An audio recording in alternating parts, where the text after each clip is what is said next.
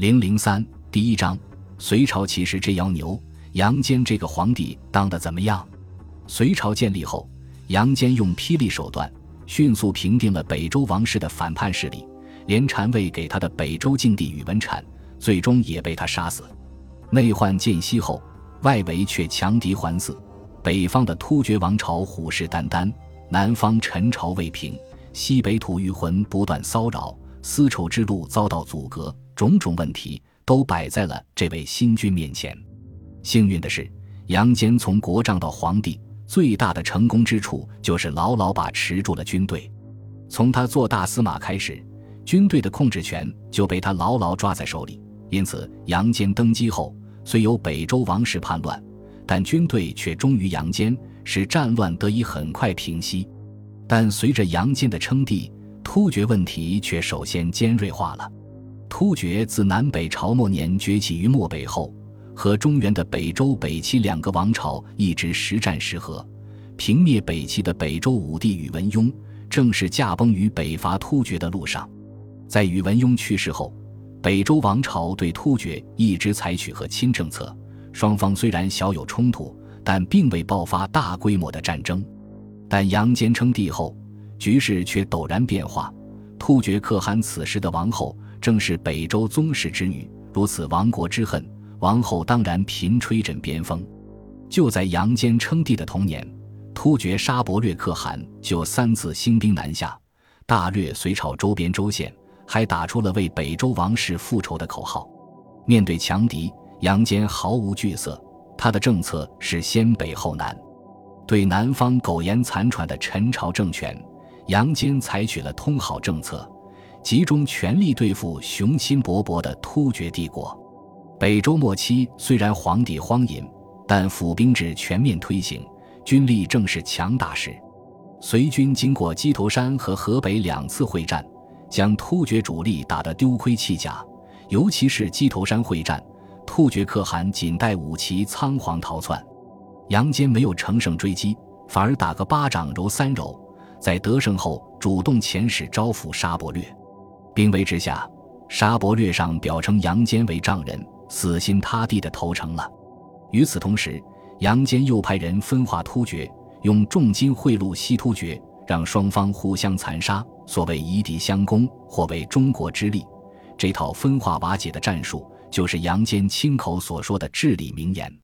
杨坚的苦心很快收到了回报。在隋朝与突厥战争结束后不久，突厥帝国就陷入了自相残杀的战乱之中，杨坚则渔翁得利。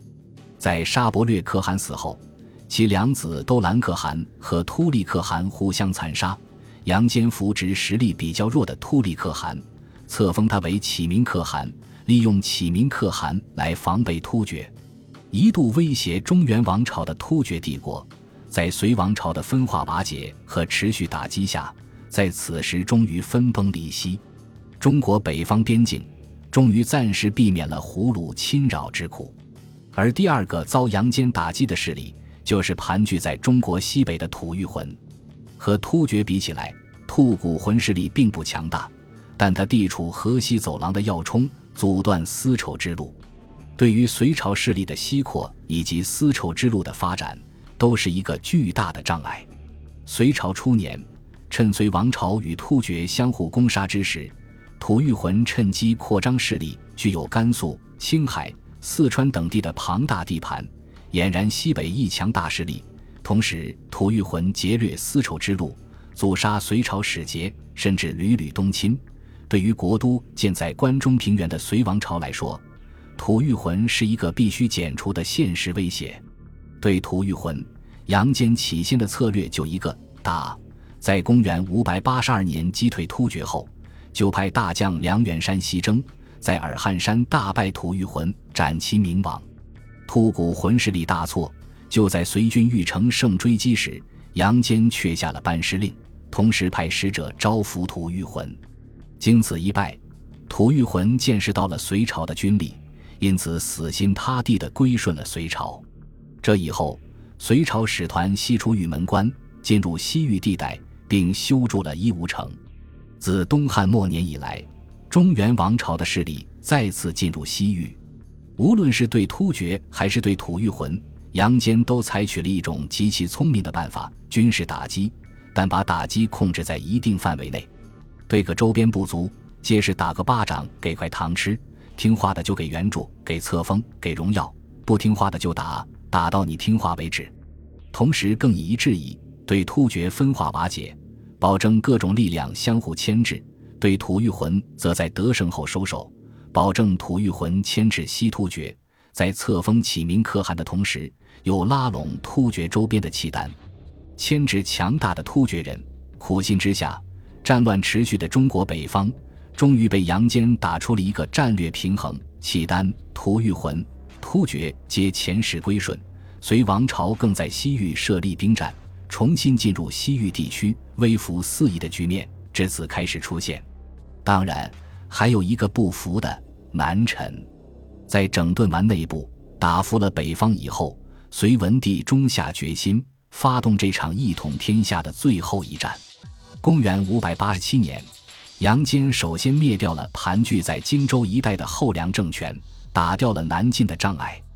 此时，南陈正是荒唐皇帝陈后主在位时期，他沉迷诗词创作，常聚一群文士作乐，国家朝政大多荒废。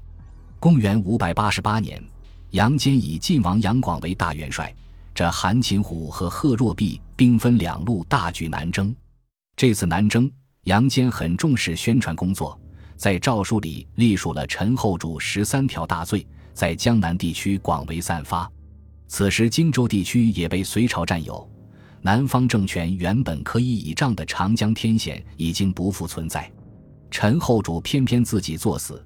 隋朝大兵压境，他竟然毫不慌张，说金陵有王气，隋朝根本过不了长江。结果短短几天，南方各州县望风披靡，隋朝两路大军势如破竹，很快就包围了南陈国都建康。此时建康城中尚有兵马十多万，完全可以背城一战，甚至可以做到突围而出。但先前自信有王气的陈后主却吓破了胆。整日只知道躲在深宫里以泪洗面。他本就爱好诗词创作，一生里写的最经典的几首悲情诗，大多出自此时。但写诗救不了他。隋军随后发起强攻，轻易攻破了建康城。陈后主和后妃躲在枯井里，最后被隋军士兵给搜了出来，活活的做了俘虏。